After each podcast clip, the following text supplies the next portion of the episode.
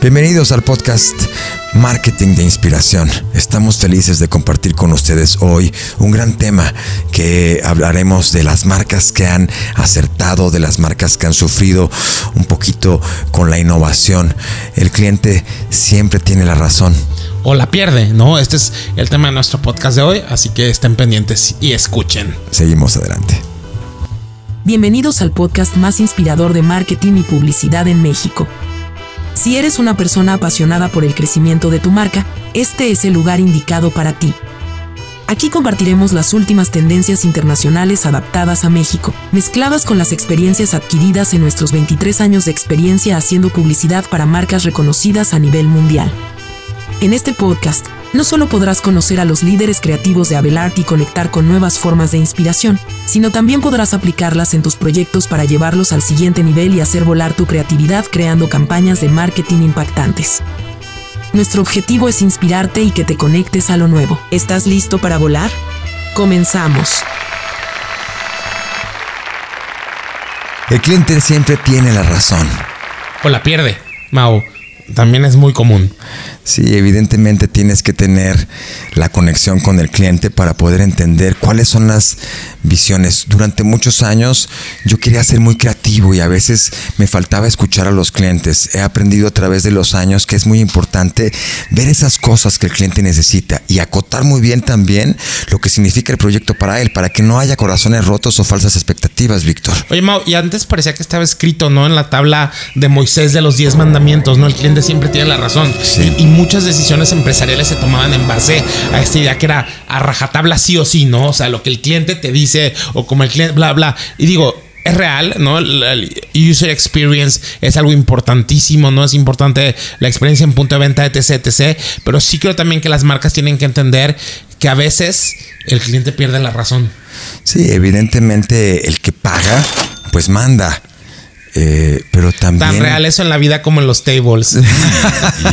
Pero también la propuesta, ¿no? Eh, yo siempre pongo el ejemplo de Apple. Si hiciéramos un estudio de mercado y preguntáramos a la gente, oye, ¿tú le pondrías a esta marca de computadoras Apple? Pues el mercado te diría que no. Seguramente. Oye, Apple si fuera la frutería o si fuéramos este una eh, algo de comida, pero como una computadora que se llame Apple. Entonces hay que poner en su lugar siempre esas opiniones del cliente que muchas veces no sabe eh, cómo tomar esos puntos de innovación, pero cuando ya son, cuando ya son presentados al mercado, entonces eh, el, el- el mercado lo acepta, como en el caso de Apple, que es todo un hito y una marca que ha roto muchos paradigmas. Oye, y claro, es, esto que dices me parece esencial, ¿no? Cuando estás en esta parte innovadora, ¿no? Cuando eres una marca disruptiva, obviamente muchas de las decisiones que tomes no son canon. No es como que la gente está acostumbrada o lo percibe. Pero bueno, ese es el trabajo también de, de los publicistas, ¿no? De las personas que trabajamos en publicidad. Crear un consumidor que acepte este tipo de innovaciones. Digo, nada más para los que no lo saben, la manzana está conectada con Alan Turing, ¿no? Este gran, gran hombre ah, inglés que fue precursor de, de, de- de la investigación de, de todo esto. No sé cuál es la palabra, la perdí. Pero bueno, él era investigador y él era homosexual. Y ustedes saben que en Inglaterra las personas LGBTQ eran perseguidas por, sus preferencias sexuales. Creo que hasta finales de los 60 lo despenalizaron y él se murió comiendo una manzana envenenada. Así que Apple tiene esta, esta manzana en honor al gran, gran investigador que fue Alan Turing, ¿no? Así nada más como dato el GBTQ, ahora que estamos en el mes del Pride y, y parte de lo que dices, Mau, de, de Apple y su nombre y su logotipo. Hablando del mes del Pride, es todavía un hito para muchos clientes entender la oportunidad que está con toda la comunidad para hablarle a esa comunidad eh, de una forma directa. Hay muchos pues temas un poquito eh, miedosos, yo diría todavía, de muchos corporativos para hablar directamente a ese, a ese segmento. ¿Qué opinas de esto, Víctor? Mau, interesante que lo menciones. Justo pasó algo muy fuerte con Target. Target es una marca que durante muchos años ha estado impulsando sus colecciones del Pride. Ah, este año recibió amenazas de bomba. Órale. Tuvo que retirar la colección del Pride. Tenían un segmento bastante grande. Lo, de- le daban oportunidad a artistas queer, ¿no? A, a diseñadores y, y gráficos queer de, de crear colecciones que ellos mercadeaban. La colección desapareció completamente de las tiendas por la presión de consumidores tradicionalistas que amenazaron con poner bombas en las tiendas de Target por, esta parte de, de, la comunidad de apoyar el mes del orgullo Pride. Y ellos dicen, la seguridad de mi, de mi staff, no de mi gente, es más importante, pero borraron completamente la mercancía del Pride. A mí me asusta, ¿no? Este, escuchar este tipo de noticias, porque como dices, parece que hay mucha gente que en lugar de entender lo primordial que es incluir, prefieren tener esta actitud separatista, ¿no? Que me parece terrible. Están todavía los tradicionalistas, Víctor. Pero como que agarraron un boom a otra vez. Fuerte. cómo? Exactamente. Entonces, eso es lo que tenemos que entender. Cómo están las innovaciones y cómo todavía aquellos, los clientes, pueden ser más tradicionalistas. Y hay que entender también eso para poner en su lugar en qué momento llega la innovación. Esos son los retos que siempre tenemos como publicistas y lo que nos encanta hacer aquí en la Casa de Inspiración. El caso Apple, que es eh, pues una marca orientada al mercado, ¿cómo es que pudo darse cuenta qué es lo que estaban buscando aquellos creativos? El tema del diseño de las computadoras que solía ser completamente aburrido para algo que es creativo, le pudieron dar la vuelta hace muchos años, Víctor, en, esa innovación que, Apple lo caracteriza. Apple Big Player, Mao, en esto de entender el consumidor y sobre todo darle símbolos de estatus, ¿no? Digo, hace unos años cuando salió Apple, la gente que tenía un Mac, ¿no? Y que trabajaba en un Mac ya se cosía parte, ¿no? Del resto. Y, digo, yo sí creo que es bien importante cuando estás creando un producto que a veces entiendas que tu cliente que está acostumbrado, acostumbrado a ciertas commodities o visiones de algo, de repente lo sorprendente le gusta, ¿sabes? Cómo romper como estas ideas de, es que a todos les gustan las computadoras de color negro, ¿no? Y Apple dijo, pues yo no. Claro yo no voy por ahí. Es, es, interesante. A veces el cliente no tiene la razón y debe perderla para reencontrarse con productos que lo emocionen y lo hagan volver a comprar. Indiscutiblemente Apple ha sido un gran jugador, pero ¿qué pasa con los últimos tiempos? ¿Qué ha pasado con el iPhone, el iPhone 11, 12, 13, 14? Que no hay mucha innovación. ¿Cómo es que ya también se agarra esa inercia y cómo es que también, pues yo creo que Apple está perdiendo clientes, Víctor? Seguramente, Mao, digo, en los últimos años el boom detrás del lanzamiento del nuevo iPhone es nulo ya no hay estas filas y esta locura por tener el nuevo gadget de moda, porque es real, los consumidores hablan de que hay una evolución casi nula entre una edición y otra. Así que dicen básicamente, pues quédate con tu mismo teléfono.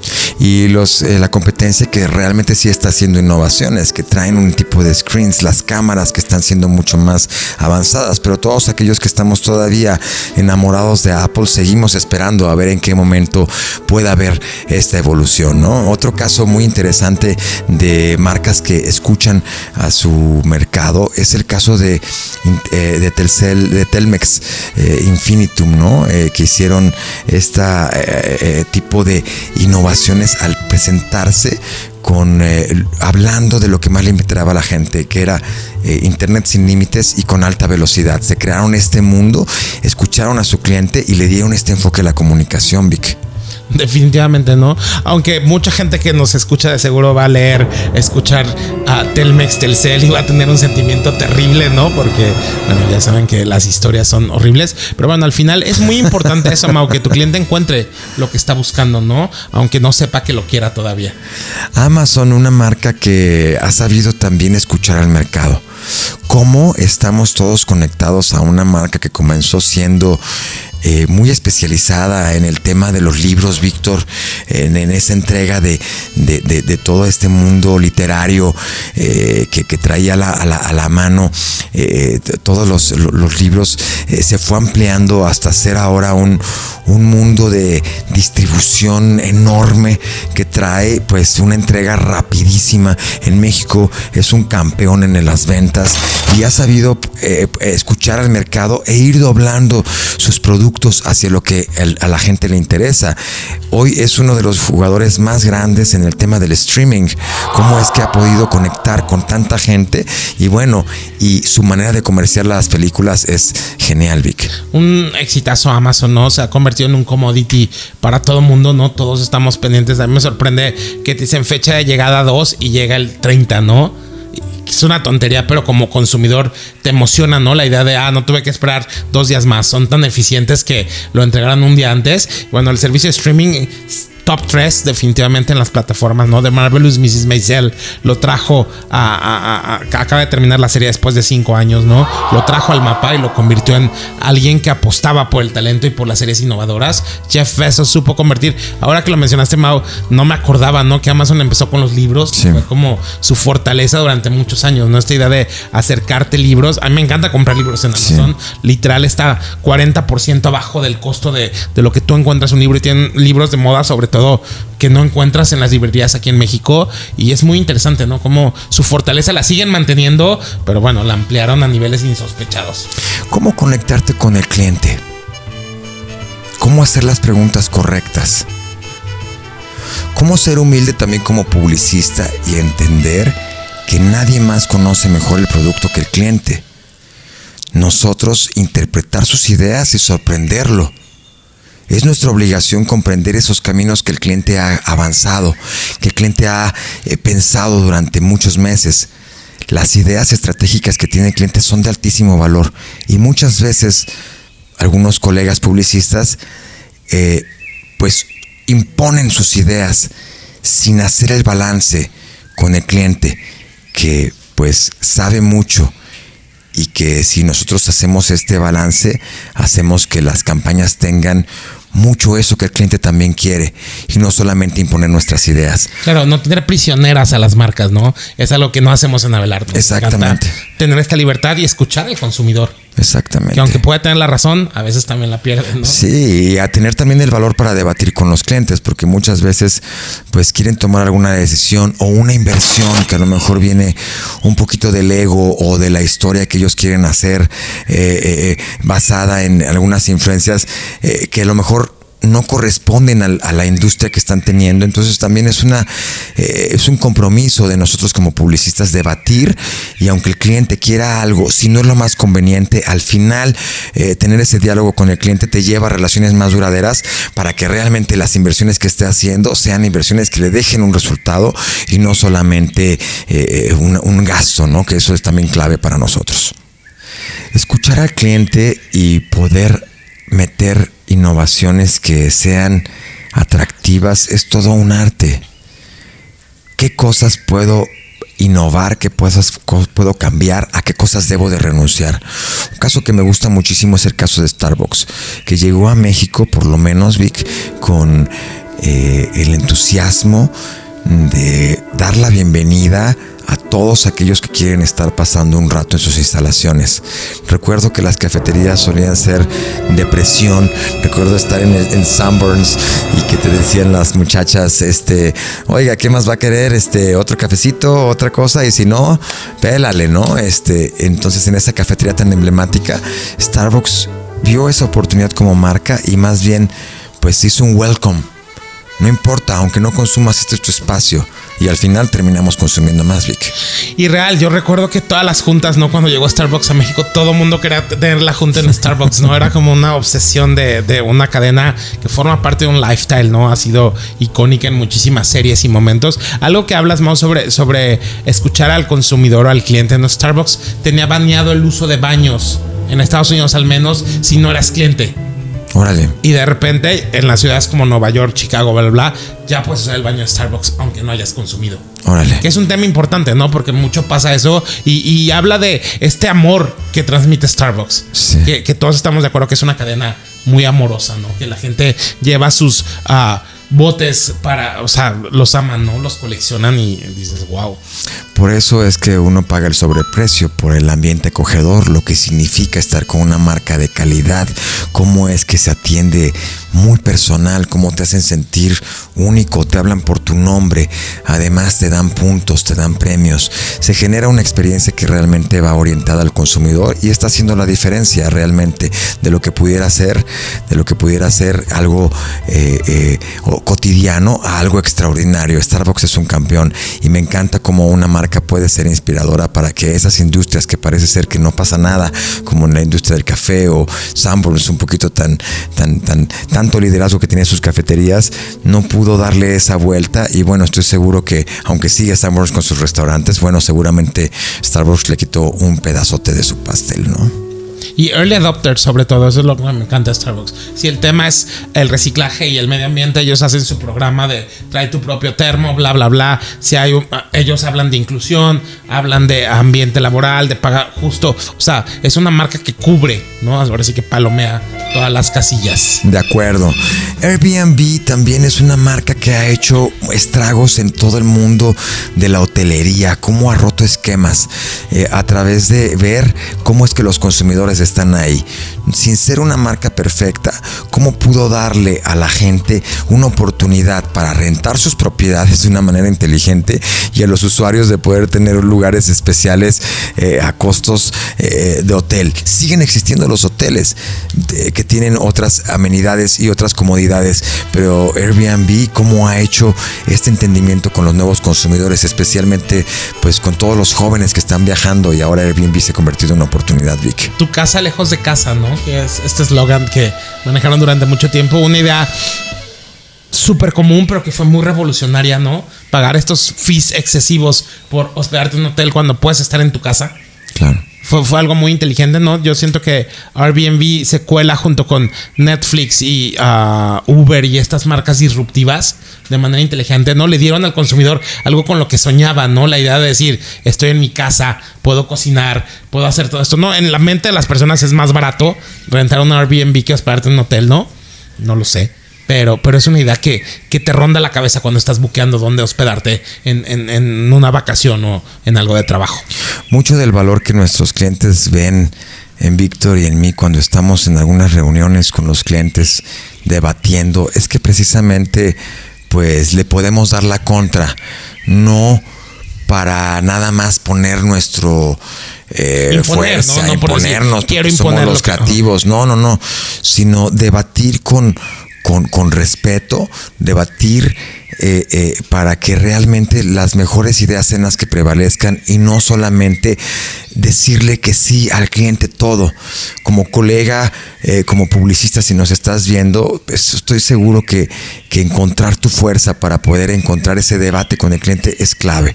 No te quedes nada más diciéndole que sí al cliente porque al final del día, pues ya se te va tu fuerza, ¿no, Vic? Así es. El cliente siempre tiene la razón surge a inicios del siglo XX en la tienda departamental Marshall Field, que posteriormente se convirtió en Macy's. Este argumento fue eh, para que los clientes realmente fueran recibidos ahí. Nosotros sabemos que en este tipo de tiendas departamentales el cliente siempre tiene la razón, no importa que sea eh, cierto o no su reclamo eh, como tip práctico consumidor, de repente si llegues y pides un descuento especial eh, y pides que te cambien la mercancía, aunque venga la rota, manchada, pides hablar con el supervisor, no importa, en la mayoría de las tiendas departamentales a herencia de Macy, eh, puedes lograr esto, el máximo descuento o que te regresen tu dinero, porque esta es la filosofía que nació en las tiendas departamentales y que hoy pues muchas industrias la viven, pero en las departamentales ahí sigue presente Víctor. Y el abuso, ¿no? Esto que dices de los regresos, ¿no? Estados Unidos era el paraíso para usa y regresa. La gente uh, usaba, compraba productos para usarlos y antes de que se terminara el tiempo, ¿no? De poder hacer un cambio, llega y decía, muchas gracias, ya no lo quiero. Digo, las marcas han ido creando nuevas, por ejemplo, ahora ya no hay cambios en accesorios. Si compras un accesorio en Inditex, ya no lo puedes regresar. Es cierto. Te lo tienes que quedar. O ahora los vestidos tienen una etiqueta muy visible en el área frontal que dice este producto no puede ser regresado si la etiqueta fue removida. ¿Saben? Como para cubrirse un poquito estas historias, ¿no? Que perseguían la idea de. Yo me acuerdo perfecto a mi hermana comprando un fax porque tenía que mandar uno. Lo conectó, mandó el fax, lo volvió a poner en la caja y lo regresó a la tienda, ¿no? O sea, es, muy común esta idea de, de darle la razón al cliente, aunque las marcas sepan que abusan. En el tema del e-commerce hay toda una apertura hoy como se ha roto una barrera de comprar algo a distancia, muchísimas tiendas no te cuestionan. Lo pones en la caja y lo mandas. El índice de, regresos debe de ser muy bajo para que las marcas estén teniendo esta seguridad de que lo que tú compras si no te gusta lo puedes cambiar. Se ha roto ese hito y el e-commerce pues por lo menos en México tiene esta textura de lo que tú pidas, lo regresas si no te gustó por cualquier razón y te devuelven tu dinero o te mandan otro producto eh, como tú lo estás buscando. Todo ha cambiado. En los últimos tiempos estamos viviendo como los consumidores pues hablan más, tienen maneras de expresarse, existen las redes sociales que es un canal eh, bidireccional, existen las reseñas que podemos tener acerca de unos productos o de unas marcas. Yo no sé si tú ves las reseñas de los productos, Víctor, si más o menos ves, pero mucha gente sí las vive. Eh, mi chica siempre está buscando las reseñas, por ejemplo, de una casa en Airbnb o de un producto. ¿Qué dice la gente? Y bueno, ahí está abierto y al final del día te puedes dar, una cuenta, dar cuenta si, ah, está muy padre, pero la correa pues se rompe. Ah, está muy chido, pero pues no dura tanto eh, como dice, pero sí vale la pena. Y la gran amenaza de los consumidores a las marcas, ¿no? Haz algo que no me guste y voy a Yelp, ¿no? En su momento y te pongo un mal review que va a perseguirte para siempre. Y, es un tema muy poderoso, ¿no? Esta idea de, de que el cliente puede tener o perder la razón, es cuáles son los estándares, ¿no? De exigencia y que las marcas tienen que en un 150%, ni siquiera es el 100, ¿no? Porque la gente va a redes sociales y hace un TikTok inmediatamente diciendo, me pasó esto. Digo, ahora Ticketmaster me sorprendió con los tickets de Lana del Rey porque mandaron un mensaje diciendo... estamos examinando casos de compra excesiva, obviamente los revendedores, ¿no? Estamos procesando, bla, bla. Y digo, después de lo de Bad Bunny el año pasado, fue un tema real que se está enfrentando Ticketmaster. La gente ya no confía en ellos. También pasó con Taylor Swift y todo el mundo no perdió un poquito la cabeza. Luis Miguel ya no hizo su gira con Ticketmaster, que fue un golpe gigante, ¿no? Para, para el gigante de la venta de boletos. El cliente también castiga a Mao. ¿Cuándo el cliente pierde la razón? Para mí, cuando ya está abusando del publicista, como hacemos ideas, como hacemos pues ajustes visuales, como somos rápidos, pues es una vorágine de peticiones, muchas veces sin mucho sentido. Hay que también acotar muy bien como publicistas nuestras relaciones con los clientes y que sepan que para nosotros hacer ideas, hacer propuestas de nombre, hacer propuestas eh, gráficas, hacer propuestas creativas, es todo un tema de profundidad. Y no son papitas nada más que estamos aventando ahí, ¿no? O enchiladas. Como dice la gente por ahí. Entonces también tú, si estás con tus publicistas, mesura también tu número de cambios. Fíjate bien en ese proceso que muchas veces es prueba-error, especialmente cuando no hay mucha experiencia de las marcas, pues eh, la eliminación de ideas es lo que te va llevando a la elegir las ideas correctas. Entonces, ponte en esa frecuencia para que se hagan los cambios de una manera más consciente y no estemos explotando a los creativos, a los publicistas de una forma excesiva, pidiéndoles y pidiéndoles eh, pues estas ideas que al final eh, resultan ser relaciones que se desgastan. Nosotros los publicistas estamos llenos de ideas. Nosotros en Abelart somos una fábrica de ideas, tenemos muchísimas ideas, pero esos son nuestros productos. Entonces, pues se vale comprar y volver a comprar y volver a comprar, pues no estar pidiendo al chef que te vuelva a preparar tantos platillos esperando que la cuenta sea siempre la misma, ¿no, Vic? Eso es esencial, Mao. bueno, eh, somos Adelart, somos la casa de inspiración. Estamos seguros de que podemos compartir contigo muchas cosas. Si te gusta este podcast, dale seguir. Si te gusta este podcast, compártelo también. Síguenos en nuestras redes sociales y te puedas conectar con nosotros para conocer un poquito de estos temas que vamos compartiendo siempre. Si tú eres estudiante o eres empresario, estoy seguro que también puedes compartir con más gente este podcast y pues divertirte también en el proceso pasar un buen rato. Pues nada más que agregar. Nos escuchamos y nos vemos en la próxima edición. Y bueno, aunque cueste trabajo, tenemos que entender que a veces perder la razón te puede llevar a encontrarla. Yeah. Somos Abelard. Muchas gracias, Mauricio Abelard, Víctor Gallegos. Nos vemos a la próxima.